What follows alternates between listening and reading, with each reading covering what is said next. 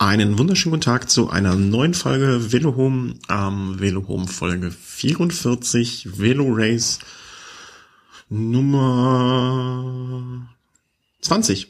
Glückwunsch zum 20. lieber Chris. Dankeschön. Ich gratuliere dir ganz herzlich. Du bist der Pubertät entwachsen. Bist kein Teenager mehr jetzt. Äh, wir sind jetzt in den 20ern angelangt. Schöne Sache.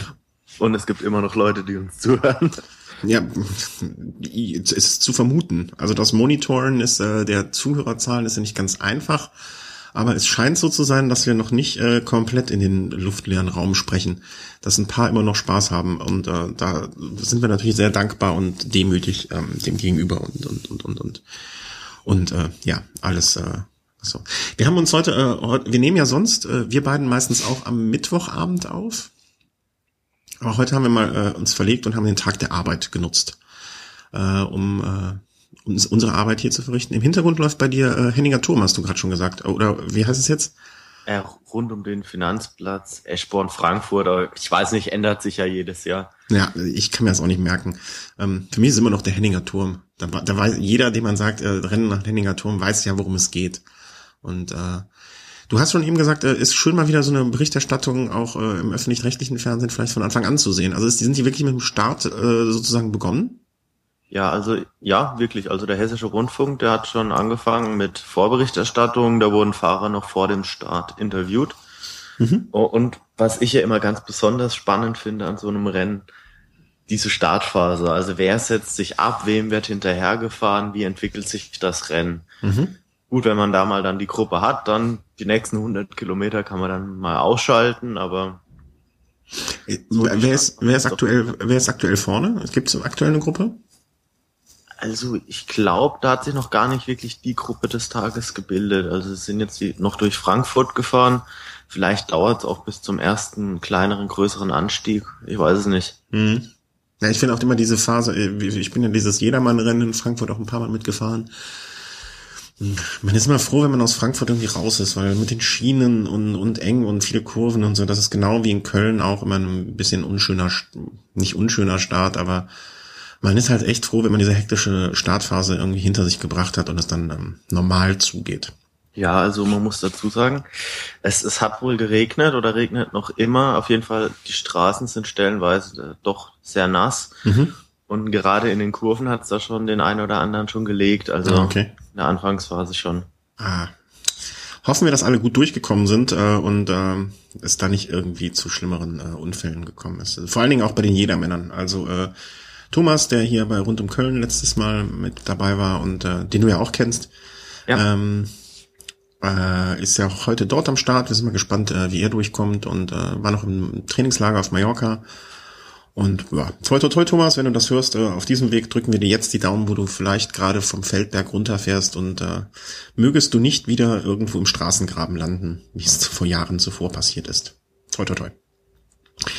Aber ähm, blicken wir jetzt erstmal wieder ein bisschen zurück, was, äh, was sich so beim, äh, beim, beim, Pro, beim Profi getan hat. Ähm, grob gesagt haben wir drei Rennen jetzt, äh, die wir mal so ein bisschen in der Retrospektive betrachten müssen, oder? Amstel, Genau, also Amstel Gold Race, Flash Wallon, Lüttich Bastogne Lüttich, so die Woche der Ardennen-Klassiker, die mhm. jetzt hinter uns liegt. Und das, das Finale vom Amstel Gold Race wurde ja äh, nach dem Jahr 2012 angepasst und dann das Finale der Weltmeisterschaft äh, angepasst, die da mhm. in, in Falkenburg stattfand. Also jetzt nicht mehr wie früher so Ziel oben auf dem Kauberg, sondern etwa einen Kilometer dahinter. Mhm. Und wenn man sich jetzt mal so die Fahrer so anschaut, die beim Amstel Gold Race dann in Erscheinung getreten sind, äh, Gilbert Erster, Gerrans Dritter, Valverde Vierter, also das sind auch drei Fahrer, die man 2012 da ganz vorne mit dabei hatte. Mhm. Äh, wir hatten es ja im letzten äh, Video Race, glaube ich, hatten wir schon gefragt, ähm, ist Gilbert back? Ähm, als er den Fall von Brabant war das, glaube ich, gewonnen hatte. Genau, genau. Und äh, hatten auch schon so gemutmaßt, hm, das könnte ein guter Kandidat sein, wenn er gerade gut in Form ist. Und äh, wir hatten recht. Ja. Hatte nicht ich sogar recht? Hm. Ähm, wir hatten recht. Also Gilbert hat das, hat das, hat das gut gemacht. Also die ganze Taktik von BMC war recht gut. Also sie hatten Greg van Avermaet, der auch recht endschnell ist, immer wieder in den Fluchtgruppen dabei, mhm. der abgesichert hat und als dann das Feld aufgeschlossen hatte, so kurz vor dem Kauberg, ist man erst mit Samuel Sanchez in die Offensive gegangen, hat mal so die die Konkurrenten aus der Reserve gelockt und als dann Samuel Sanchez ausgeschert hat und alle sich mal kurz angeguckt haben, ja. ist halt Gilbert vorbeigeflogen. Das war wirklich klassisch gut gemacht. Wir hatten auch schon kurz drüber gesprochen äh, im, äh, im, im hier rund im Köln Special. Also das war wirklich, äh, wenn es taktisch von Anfang, also auf mich wirkte es so, als wäre es von Anfang an taktisch so geplant gewesen. Ähm, wenn das so geplant war und so umgesetzt wurde, wie es geplant war, war es wirklich eine hervorragend, sowohl taktisch als auch von den Fahrern dann äh, auf der Straße es nochmal umzusetzen, ist ja auch noch eine andere Sache. Aber wirklich eine tolle Veranstaltung. Ja. Und dann ging es weiter. Es, Valverde, Garens und die üblichen Verdächtigen haben dann versucht mitzuspringen. Mhm. Aber wenn da mal die Lücke da ist, ist er da und dann ist es dann auch schwierig, oben auf der Kuppe dann sich zu koordinieren. Dann will keiner die Arbeit für den anderen übernehmen. Jeder weiß, man ist etwa gleich schnell. Man hatte noch einen Kwiatkowski in dieser Dreiergruppe mit Gerrans und Valverde dabei. Gilbert war dann erstmal weg. Mhm. Ja, und Valverde und Gerrans sind ja sowieso zwei Fahrer, die sich im Sprint oftmals duellieren, mhm. die etwa gleich schnell sind. Kwiatkowski hat dann auch nicht die Arbeit übernommen. Das, dann kam es noch dazu, dass von hinten ein Jelle von Endert kam, einfach vorbeigefahren ist. Keiner wollte ihm hinterherfahren, der dann quasi noch den zweiten Podiumsplatz einfach mal so mitgenommen. Mhm. Und im Sprint hat dann Garrison Valverde geschlagen. Moment, du bist jetzt schon beim nächsten Rennen. Nein, nein, also Garrons hat Valverde im Sprint im Amsterdam. Ah, okay. Äh, kam noch ich, ich, ich, kam aufs Podium. Ah, okay, okay, okay. War dann auch ein Fingerzeig, was die Endschnelligkeit anging. Äh, genau. Und ähm, aber ich, ich muss noch mal kurz darauf zurückkommen. Also ich fand, äh, wie BMC das gemacht hat, war schon herausragend, oder? Also das war für mich so taktisch irgendwie. Ich kann mich nicht erinnern, wann ich das letzte Mal ähm, so wie gesagt, immer vorausgesetzt, das war jetzt nicht irgendwie Glück und Zufall, ähm, wie taktisch klug die vorgegangen sind. Also Rodriguez, ich dachte im ersten Moment, pff, was hat er noch für einen Punch, äh, bis man dann relativ schnell gemerkt hat, ähm, da geht jetzt die Luft auch ganz schnell wieder raus. Es ähm, war nicht Rodriguez, es war Samuel Sanchez. Ja, Sanchez, der andere Aber Spanier. gut, Rodriguez, gut, dass du ihn ansprichst. Rodriguez war ja auch ein Fahrer, der jetzt für diese ganze Ardennen-Woche jetzt so als Mitfavorit galt. Mhm. Den hat es leider beim Amstel Gold Race in der frühen Rennphase hingelegt. Und er musste das Rennen dann aufgeben. Wer das, weiß, er vielleicht gekommen wäre, wäre er am Ende noch dabei gewesen. Der, ihn hatte ich auch in meinem Team Toto-Team und habe mich natürlich maßlos ge naja, geärgert. Ich, ich ärgere mich ja in erster Linie für einen Fahrer, der nicht durchfahren kann, aber den hatte ich in meinem Team Toto-Team und der hat dann äh, sich verabschiedet. Ja, stimmt. Nein, äh, Sanchez äh, meinte ich natürlich, der dann äh, eingegangen ist wie eine, äh, wie eine Blume ohne Wasser. Aber pff, ich war beeindruckt und Gilbert auch äh, toller Auftritt. Also mir hat das, mir hat dieses Finale, ich muss sagen, von allen, ähm, wenn du mich in zwei Jahren fragen wirst, äh, bei den ganzen Frühjahrsklassikern, an welches Finale erinnerst du dich am ehesten, wird bis jetzt jedenfalls, äh, also was wird, kommt ja jetzt auch nichts mehr, ähm, glaube ich, das Amstel Gold Race das erste sein, was mir einfällt. Mhm. Tu nicht so. Ähm, nein, dafür ist es für mich irgendwie zu ähnlich abgelaufen wie damals bei der Weltmeisterschaft. Gilbert ist am Anstieg weg, keiner konnte direkt nachfahren und dann gab es dahinter Gepokere und, und er ist halt weggefahren. Mhm. Naja, okay. Ähm, Amstel, äh, also an Gilbert und äh, ich dachte schon so, hu, hu, hu, äh, wie geht das jetzt weiter? Wird er, äh, wird er jetzt der Dominator der ganzen äh, Geschichte jetzt für den zweiten Teil der Klassiker? Aber dann besann sich äh, ein gewisser Herr aus Spanien seines Fans in Deutschland und wollte ihnen eine Freude machen. Ist das so? Also eine Freude hat er mir definitiv gemacht, wenn auch eine unerwartete Freude. Also, dass mit einem Valverde bei Lüttich Bastogne Lüttich zu rechnen sein wird, davon bin ich felsenfest ausgegangen, auch beim Amstel Gold Race, weil das eigentlich auch ein Rennen ist, das ihm aufgrund der Endschnelligkeit liegen muss. Mhm. Wenn man aber an den Flash Wallon, Wallon denkt, das ist dann so eher so ein Rennen, da hat er in den letzten Jahren so ein bisschen so Schwächen eher gezeigt. Also er war oftmals sehr, sehr schlecht positioniert unten am, äh, an der Mauer von Hui hm. und hat es dann oben raus dann auch nicht mehr retten können und ist dann, ist dann zwar meistens irgendwo zwischen Platz 7 und 20 angekommen, aber weit weg vom, vom Sieg. Aber äh, es, es scheint ja jetzt eine spanische Domäne zu werden. Ne? Also es war jetzt der dritte spanische Sieg in Folge beim Flash Wallon. Und ähm, er war einfach an, an diesem Tag, an diesem Anstieg an der Mauer ähm, für mich wirklich mit Abstand der dominierende Fahrer, oder? Also es, es, ich hatte zu keinem Zeit so wirklich den, den, den, den Eindruck, dass das gefährdet wäre. Also ich habe natürlich die ganze Zeit gehofft, dass es, dass es reicht und er, er war diesmal auch wirklich Weltklasse positioniert. Also da auch großes Kompliment ans Team, das ihn da so in die Position gebracht hat und auch an ihn, dass er diesmal diese Position eingenommen hat. Er ist ja an Position 5 oder so in den, in den Anstieg mhm. reingefahren und ich meine, du weißt selbst, wenn es dann mal so Richtung 20 Prozent geht, da, da tut's schon weh, nochmal zu beschleunigen und ja, da überhaupt noch eine Position zu gewinnen, wenn vor dir die Fahrer vielleicht sogar teilweise Schlangenlinien fahren, fast unmöglich. Mhm. Und an Position 3, 4 dann weiter oben konnte er halt auf alles reagieren. Kwiatkowski hat oben raus versucht, so ein bisschen wegzukommen, hat sich ein bisschen übernommen, vielleicht auch aufgrund seiner gewissen Unerfahrenheit, die er vielleicht in manchen Punkten dann doch noch hat. Mhm. Weil Werde oben raus, letzte 200 Meter, hat dann einfach Vollgas Ja, also das, ich finde, wenn er nicht denken muss und einfach nur reintreten soll und keine Entscheidungen treffen muss und äh, ihm einfach gesagt wird, go, gib alles, äh, du hast nur noch so viel an, äh, an, an, an Strecke, dann ist er in, für mich überraschend noch, äh, ich, ich hatte ihn in dieser Saison leider äh, schon ein bisschen auf dem absteigenden Ast gesehen. Umso mehr ist die Freude, dass er das dann doch noch hinkriegt. Also es ja. hat mich äh, sehr, sehr freudig überrascht. Ja, und was auch das Schöne ist, also er hat jetzt acht Saisonsiege, aber wenn man sich die Qualität dieser Siege mal anschaut, da sind doch viele so zweite- und drittklassige Rennen dabei gewesen. Mhm. Beim, bei der Baskenland-Rundfahrt hat's dreimal nicht ganz gereicht, da wurde er dreimal Zweiter, ja, Amstel Gold Race Vierter und das war dann doch mal wieder seit langem mal wirklich ein Sieg, der auch ein ja. ein gewisses Gewicht hat.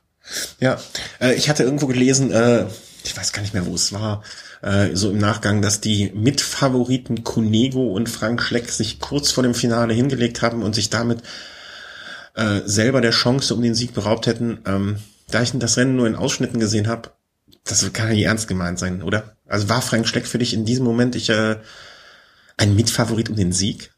Äh, nein, auf keinen ja, Fall. Gut. Also, Frank Schleck ist wesentlich ähm, stärker zurückgekommen, als ein Andy Schleck zu dem Zeitpunkt schon schon war oder also Frank Schleck hatte kam schon gut zurück also Paris-Nizza auf der Schlussetappe hat er sich gut präsentiert auch beim Amstel Gold Race okay ich weiß nicht er ist glaube ich 24. geworden mhm. oder sowas also in Ordnung aber nichts nichts besonders nee. starkes auch ein Conego beim Amstel Gold Race unter ferner liefen und wenn man sich noch dazu anschaut wo denn dieser Sturz passiert ist also Frank Schleck der, der fuhr da an Position 40, 50, ja. da im Feld, zwei Kilometer vor dem Ziel oder drei.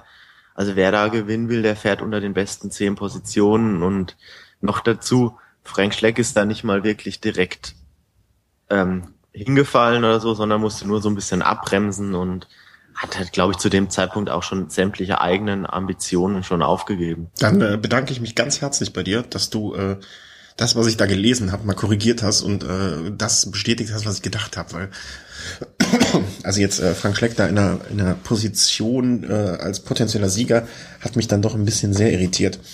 Ähm, wo du es kurz äh, am Rande erwähnst, wollen wir vielleicht auch nochmal auf Andi Schleck eingehen. Tour? Wie viele, wie viele Etappen fährt er? Weil äh, im Moment sieht's echt rabenschwarz aus für ihn, oder? Also ja, ich, also ich, ich dachte wirklich letzte Saison, ähm, Tour de France, also davor kam ja auch nichts.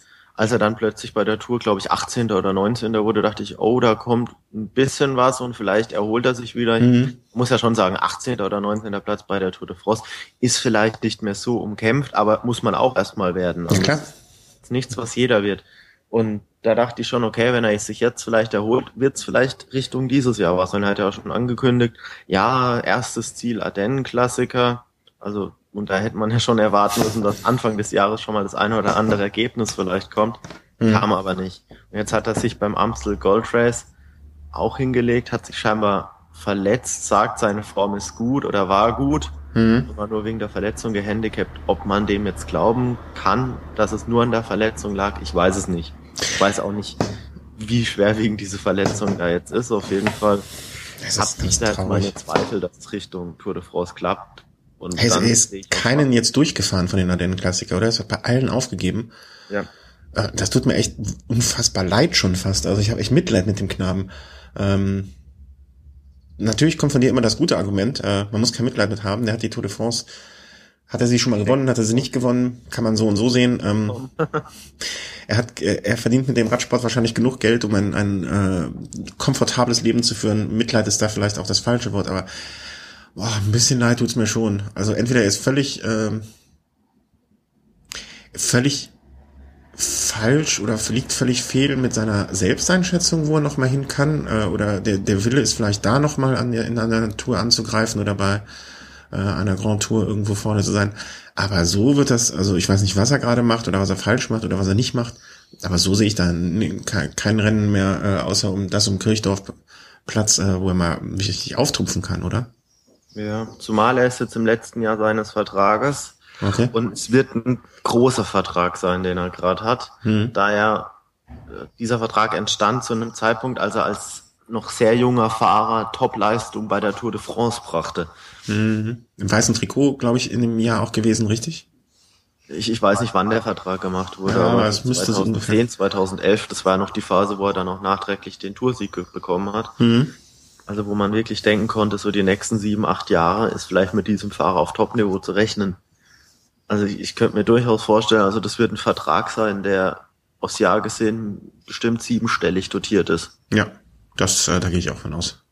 Und ich weiß nicht, ob er noch mal einen Vertrag anbekommen bekommt, vielleicht weil Frank auch noch drauf pocht, dass er noch da bleiben mhm. darf, aber dann mit enormen Abzügen.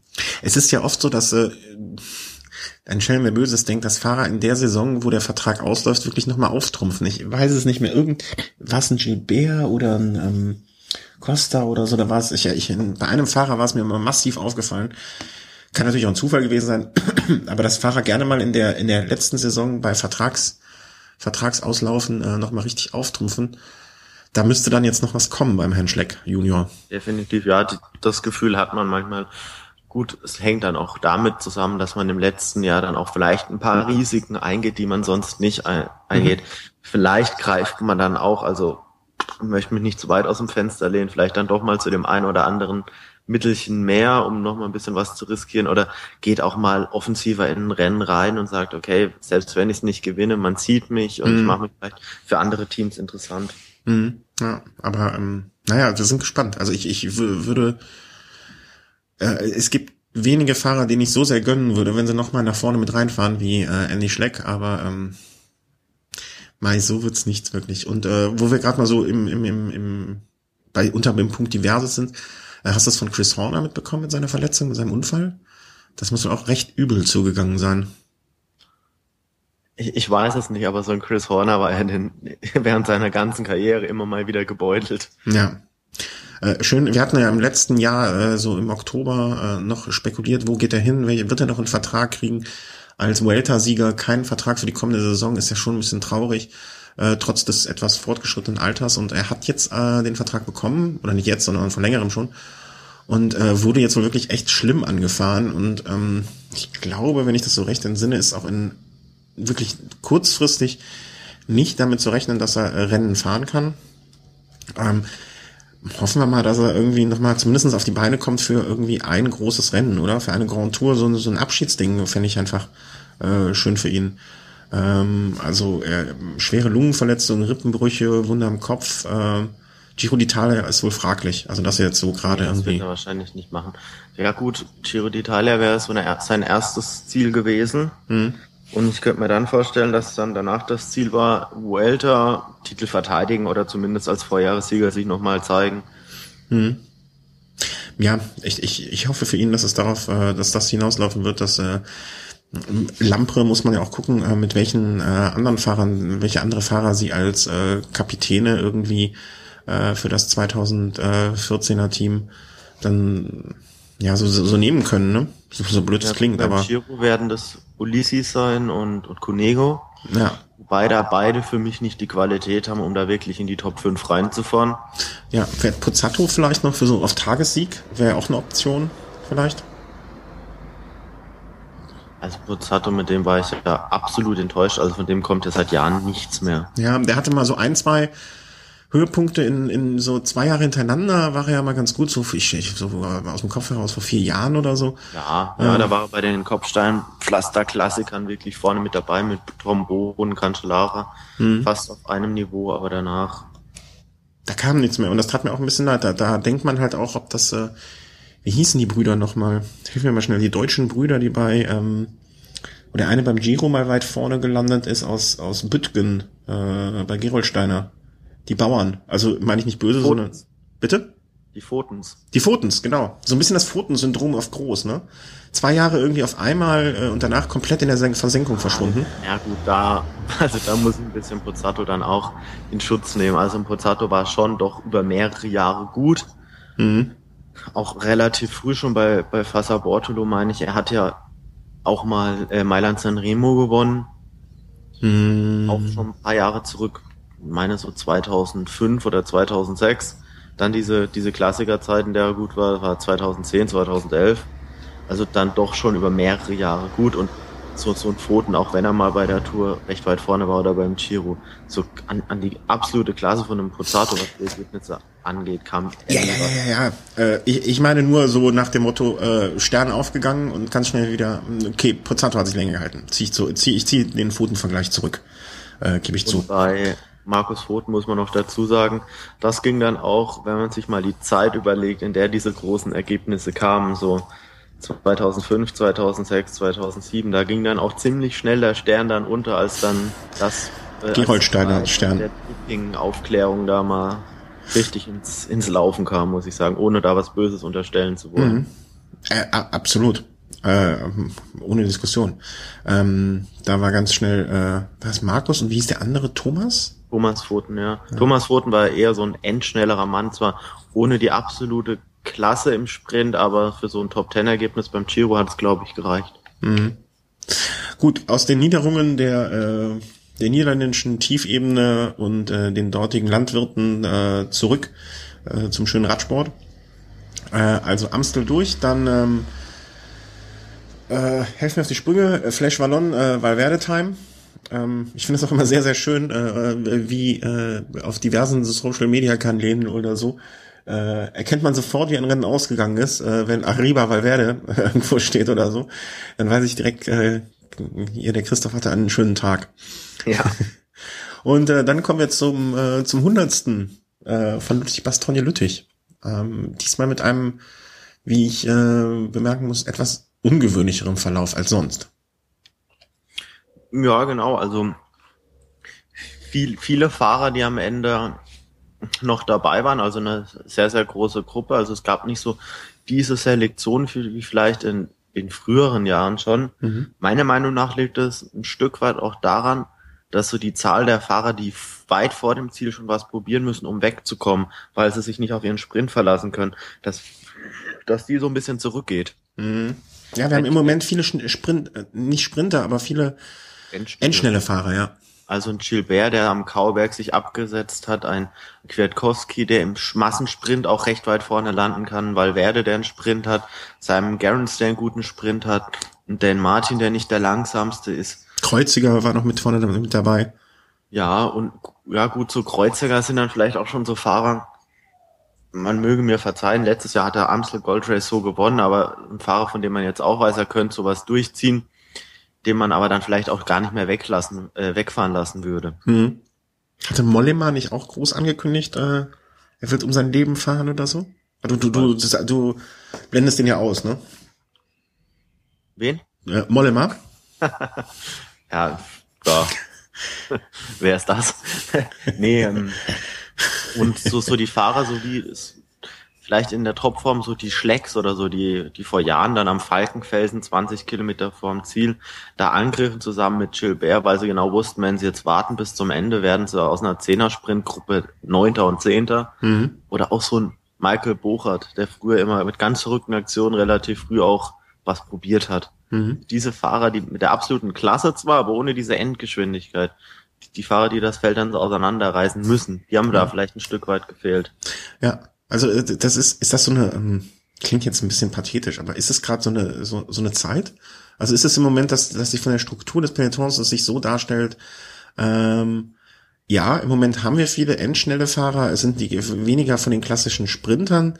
Okay, die, die waren ja bei diesen Rennen eh nie weit vorne. Aber äh, wir haben im Moment diese Summe an endschnellen Fahrern, die auch dazu führt, dass die, ähm, dass die Teams äh, sich von ihrer Taktik oder von ihrer Strategie darauf mehr ausrichten, als es vielleicht in anderen Zeiten wie vor 10, 15 Jahren, 20 Jahren oder so ähm, sich darstellte?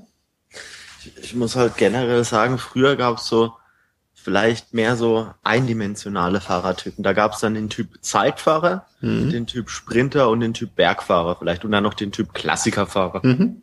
Meinetwegen. Aber wenn man sich mal anschaut, wie viele reinrassige Sprinter es überhaupt noch gibt, so viele sind das ja gar nicht. Das sind ja immer mehr so Fahrer wie so Fahrertyp John Degenkolb, die dann auch mal über, über Hügel mit drüber kommen. Mhm. Weil, weil man naja, aber es gibt schon noch einen Cavendish, äh, einen Greipel. Äh, ja, aber ja, aber selbst, selbst ein Kreipel hat gelernt, dass er über, über Hügel mit drüber kommt. Also mhm. so reinrassige Sprinter, das sind für mich, wenn ich an früher denke, vielleicht so, so ein Typ Cipollini oder so. so der, der ab der, äh, nach der ersten Woche grundsätzlich am Strand lag. Ja, also mein früher bei der Tour de France, bei den Übertragungen hieß es ja immer, okay, Erik Zabel, wenn es jetzt über die Berge geht, der wird am Ende noch dabei sein und hat dann vielleicht die Chance zu gewinnen, wenn die anderen Sprinter nicht mehr dabei sind. Mhm. Heutzutage erlebt man immer mehr Sprinter, die das dann auch können. Ob das dann in der Folgezeit noch ein Oscar Freire, ein Tor Bischof war, John Degenkolb, mhm. Rochas, wobei mit dem Rochas, der verliert gegen jeden in der Zweiergruppe. Also Rochas ist ja immer Zweiter. Mhm. Ja, aber immerhin immer noch äh, gehört ja auch was zu, äh, am Ende einer Grand Tour äh, Zweiter zu werden, weißt du? Also da ziehe ich ja immer noch meinen Hut vor. Ich ziehe vor jedem meinen Hut, der überhaupt da durchsteht, äh, durchgeht, äh, durch dieses ja. Tal. Ähm, insofern, mei, wird er halt Zweiter. Ähm, aber äh, ich finde das relativ interessant, wie sich auch so, ähm, ich sag mal, wie das, wie sich die Zusammensetzung des Pelotons auf die Fahrweise dann der einzelnen Teams oder ja schon eher der Teams als der einzelnen Fahrer auswirkt. Ne? Dass sich so ein Rennen wie äh, jetzt Lüttich, Bastogne Lüttich vor zehn Jahren vielleicht noch ganz anders dargestellt hat und äh, wie auch sich dann so ein Rennen entwickelt durch die, ähm, kann man sagen, durch die Struktur oder die Zusammensetzung des Pelotons. Also diesmal war es halt echt so, ähm, dass es fast eine Massenankunft war.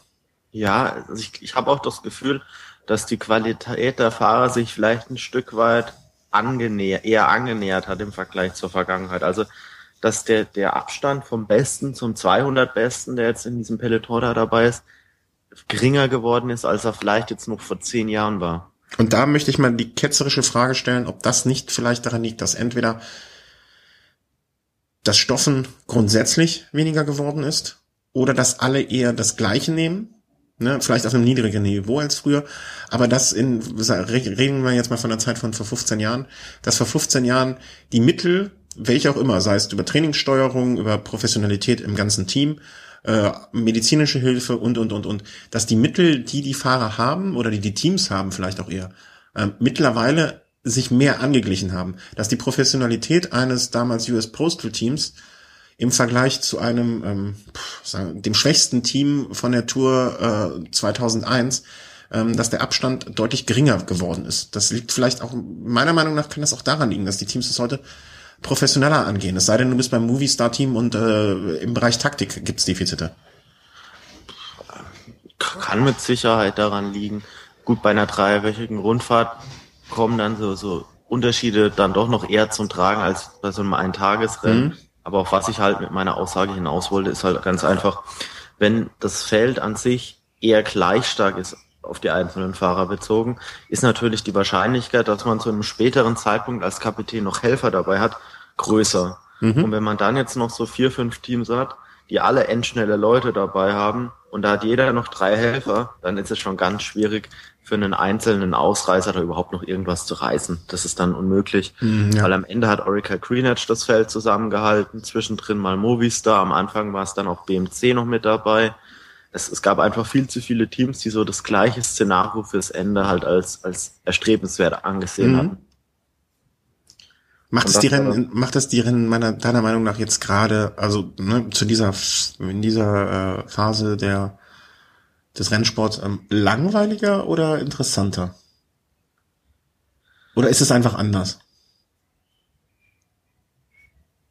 Also ich muss sagen, Lüttich, was Daniel Lüttich war, war eigentlich recht, recht langweilig, muss ich fast sagen. Also es gab zwischendrin mal kleinere Angriffe, aber bis auf den letzten von Pozzo Vivo und, und Caruso war eigentlich fast bei jedem Angriff klar, okay, da, da, das wird nichts. Mhm.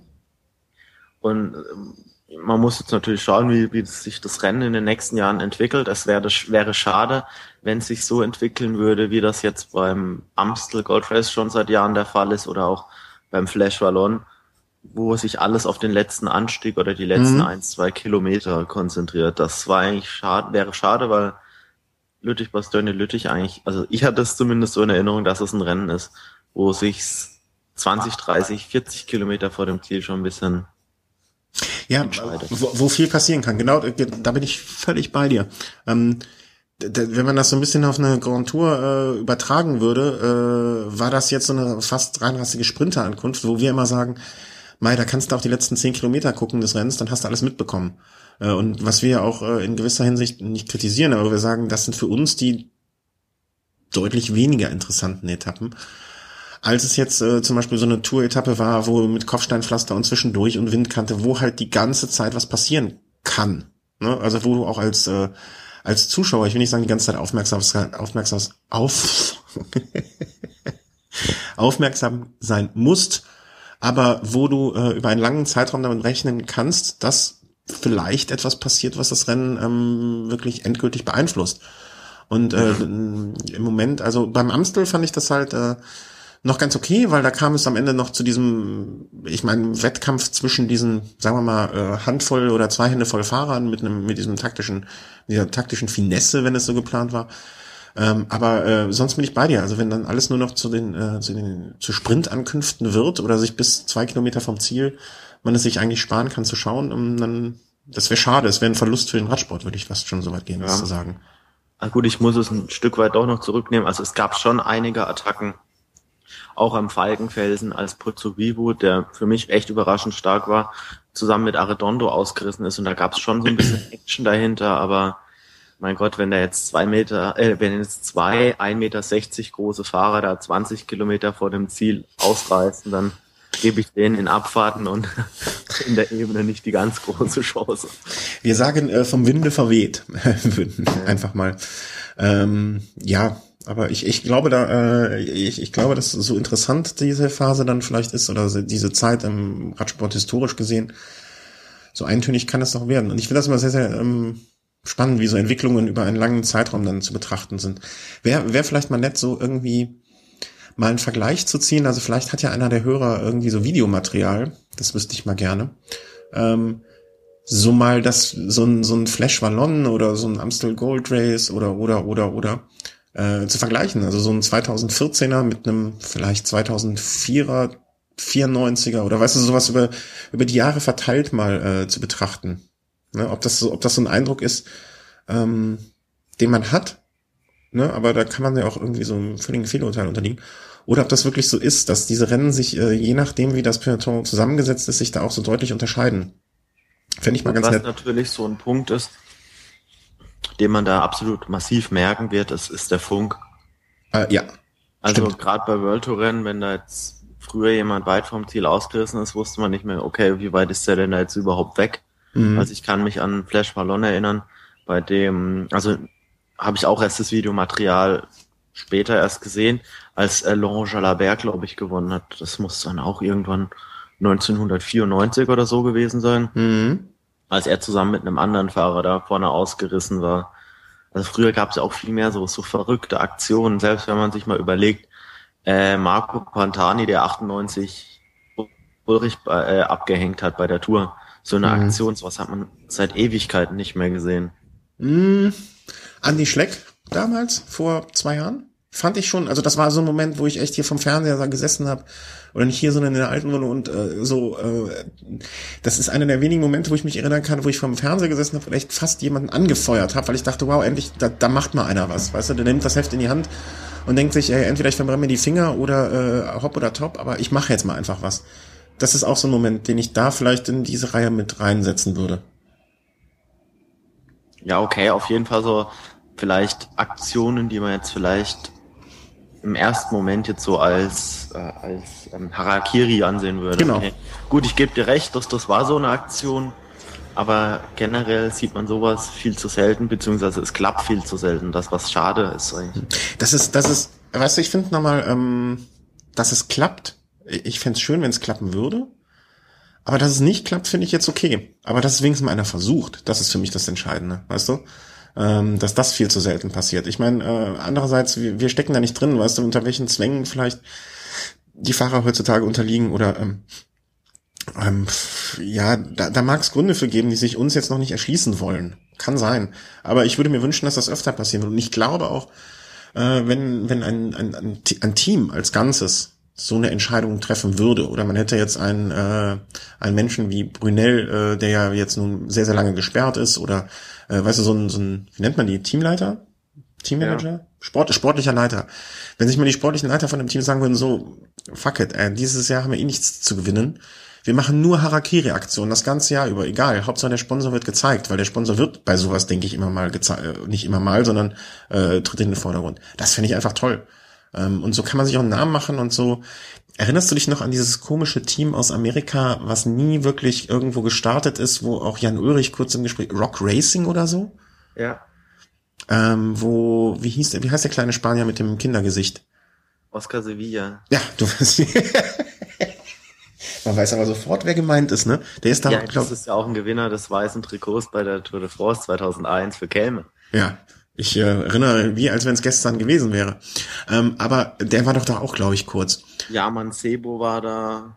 Das war eine komische Truppe, aber weißt du, die haben halt, die sind halt, glaube ich, dann irgendwie mit irgendwelchen Monster-Trucks bei Rennen erschienen und äh, haben da eine riesen Show gemacht. Ist halt auch ein Weg aufzufallen. Es geht ja nur darum, dann äh, für einen Sponsor irgendwie aufzufallen. Und ähm, ich war, ich bin mir nicht mehr ganz sicher, aber ich glaube sogar, dass vor einigen Jahren Mario Cipollini für das Team noch sogar ja. ein paar Rennen gefahren ist. Äh, ist auch so. Ich, ich war mir nicht sicher genug, um es zu sagen, aber äh, wenn du das auch so siehst, dann glaube ich auch, dass äh, Cipollini da mal gefahren ist. Und äh, war das nicht auch das Jahr, wo er beim Giro in diesem komischen Muskel-Body-Suit vorm Feld oder nach dem Feld beim Einzelzeit, also vor, beim Einzelzeitfahren als erster oder letzter es eröffnet oder abgeschlossen hat außer Konkurrenz? Gab es noch mal so eine Aktion? Möglich. Ja, ich, ich habe ihn in diesem Suit gesehen, aber ob das in dem Jahr war, das weiß ich nicht. Ja. Naja, wurscht. Ähm, aber grundsätzlich darauf zurückzukommen, dass so Harakiri-Aktionen machen dann halt auch ein Team irgendwie, heben es aus der Masse heraus. Und äh, naja, äh, vielleicht stecken wir zu wenig äh, in, den, ähm, in den wirtschaftlichen Zwängen oder, oder hinter den Szenen drin, aber so wünschenswert für den Fan wäre es vielleicht mal, oder? Okay, bei wem mir so eine Aktion jetzt noch einfällt, wäre Contador. Der hat das beim Tireno dieses Jahr noch gemacht, dass er schon recht weit vom Ziel angegriffen hat auf eine Etappe, auf der dann Simon Geschke dann Zweiter wurde. Mhm. Das, das war noch eine starke Leistung. Ja, aber, aber das dann schon aus einer Situation heraus, als nur noch sieben Leute in der in der Top-Gruppe dabei waren und da ist es schon schwierig, einen mhm. Konter, der so überlegen ist, dann einzuholen.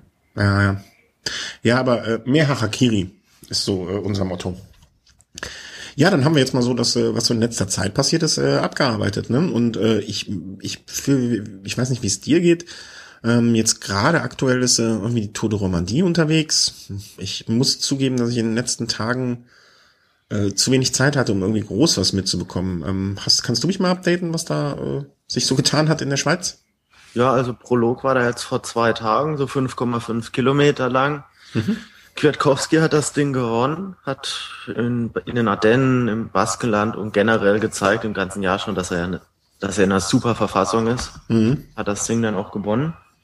Ähm, erfreulich, dritter Platz, Marcel Kittel. Mhm. Der sogar vor Toni Martin reingekommen ist, der Fünfter wurde. Also das war krass, hätte man ja schon, schon, schon eine super Leistung. Mhm. Ja. Ähm, gestern sollte eigentlich eine, ja, eine mittelschwere Etappe werden. Man sollte eigentlich über den Simplon-Pass fahren. Der ist über 2000 Meter hoch, glaube ich. Allerdings schon recht früh im Rennen. Der wurde dann leider aus, rausgenommen, der Pass. Mhm. Und die Etappe wurde auf 90 Kilometer etwa gekürzt. Ah, das war mit der, mit dem Wetterumschwung. Stimmt. Das habe ich zum Beispiel mitgekriegt noch. Genau. Und dann gab es eine Bergwertung der zweiten Kategorie, 17 Kilometer vor dem Ziel. Und da gab es in der Abfahrt dann Action. Also Nibali hat es probiert, hat sich in der Abfahrt und in dem Flachstück danach einen Vorsprung von 25 Sekunden rausgefahren, wurde aber zwei Kilometer vom Ziel eingeholt. Habe ich gerade ein Mailand Sanremo Déjà-vu? ja, bei, bei Mailand Sanremo war es deutlicher vor dem Ziel. Und aber so grundsätzlich. Ja, äh, ja. Im Endeffekt hat dann Michael Albassini aus einer 40-Mann-Gruppe, sage ich mal, geschätzt, hat dann den Sprint gewonnen. Mhm. ja, heute sieht so aus, auch wieder so ein bisschen mittelschwer, so ganz flach scheint es in der Romandie dann doch nicht zu geben. ähm, nee. Dass die Sprinter heute vielleicht eine Chance haben, aber so ein paar Kilometer vor dem Ziel ist nochmal so eine giftige Rampe. Und da mhm. muss man dann mal sehen, ob da so ein Kittel mit rüberkommt. Ansonsten eine, eine Sprintchance gibt's definitiv noch. Ein Fahrer, der es gestern auch versucht hat, war Toni Martin. Okay. Toni Martin, dem ich bei dieser Rundfahrt, wenn's gut läuft, auch im Gesamt Klassenmore wirklich was zutrauen, muss ich sagen.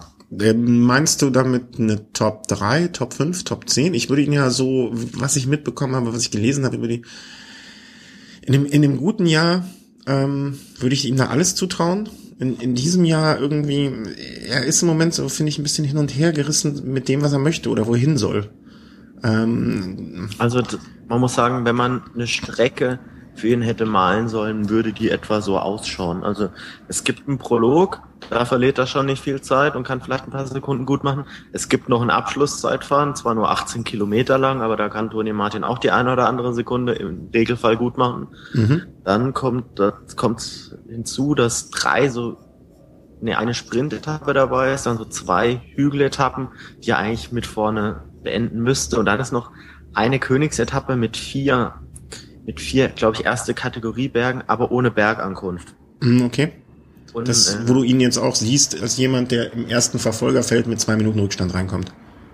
Möglicherweise, also mhm. so, so Bergetappen ohne Bergankunft sind ja doch oft von, von Taktik geprägt. Keiner will zu früh was, was probieren, weil es danach ja noch wieder bergab geht, wo man vielleicht wieder eingeholt wird und wo man nicht so viel Kräfte verpulvern will.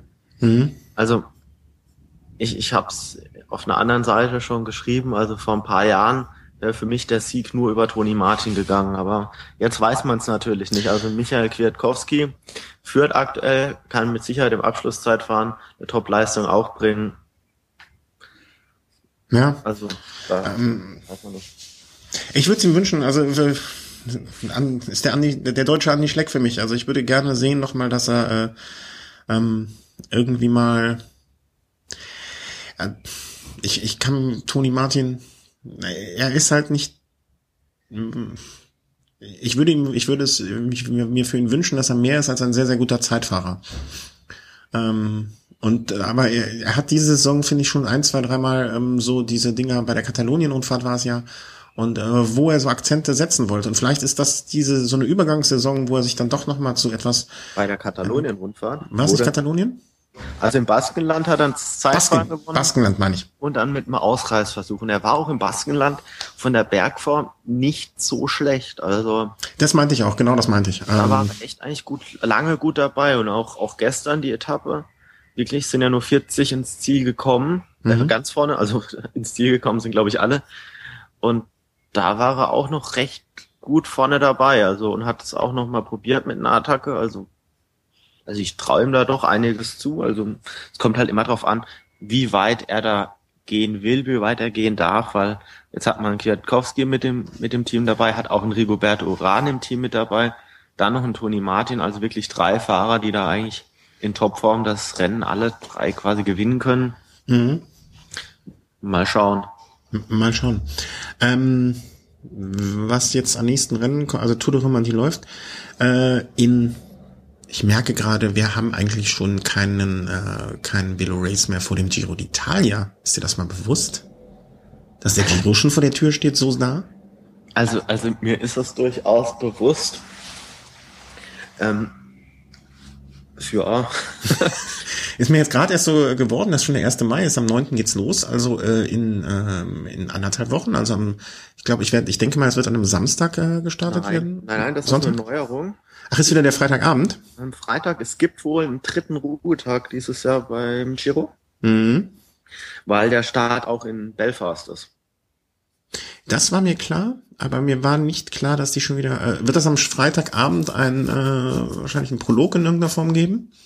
Ähm, ich ich habe es nicht ganz auf dem Schirm. Ich meine ein Teamzeitfahren. Ah, noch schöner. Ähm, ja. Und da sollten wir aber vielleicht vorher doch noch mal einen rausschauen, oder? Äh, Giro Spezial. Ja. Aber das werden wir mal äh, off, off the mic äh, miteinander besprechen. Äh, wir hatten auch noch äh, vielleicht jemanden dabei, der da noch noch ein bisschen was eine italienische Note reinbringen könnte, vielleicht. Ähm, mal schauen. Ja, dann äh, würde ich sagen, bedanke ich mich für die Rückschau auf die letzten drei Rennen. Ähm, Tour de Romandie, äh, ja? Bitteschön. Und dann Ach so. gucken wir dann gespannt noch Henninger Turm wahrscheinlich. Äh, genau, schauen wir äh, entspannt und gespannt noch nach Frankfurt. Ähm, freuen uns jetzt äh, auf die kommende Vor-Giro-Woche. Werden wir uns mal einlesen. Äh, gibt's, hast du schon so ein Giro-Programmheft irgendwas bekommen? Ähm, bestelle ich eigentlich nicht, weil das, was mich interessiert, das kann ich eigentlich im Internet relativ leicht. Die Jugend von heute, Papier, Papier bleibt. Also ich muss sagen, ich würde mich, ich würde mich sehr darüber freuen, falls ein Purito Rodriguez wirklich nochmal eine dreiwöchige Rundfahrt gewinnt. Mhm. Das wäre so mein Wunsch. Ähm, ans ansonsten Quintana wäre jetzt auch kein schlechter Sieger. Und dadurch, dass Valverde ja nicht startet, bin ich, darf ich da auch objektiv und neutral sein. Also das ist nee, ich, äh, ich gebe meine Prognose erst bekannt, wenn ich mein Giro-Programmheft in der Hand habe. Aha. Das muss es doch irgendwo geben. Ähm, hier, das kann doch nicht sein. Äh, das werde ich mir mal organisieren und dann werde ich mir es genau anschauen. Und wenn ich es genau angeschaut habe, dann äh, schauen wir, dass wir nochmal ein, äh, ein Giro-Spezial machen irgendwie und äh, das hauen wir dann raus und werden dann mal unsere Meinung dazu kundtun. Okay? Ja. Also wenn ich das richtig sehe, nur noch eine kleine Anmerkung zu Henninger Turm, mhm. ist glaube ich Paul Voss in der Führungsgruppe. Bin mir aber nicht ganz sicher. Das war so ein Bild, das ich vor ein paar Minuten mal erhascht hatte. Na, du Hascher. Einen wunderschönen Tag euch allen, ein schönes Wochenende. Danke Chris, danke mir und äh, ja, auf bald. Tschüss. Ciao.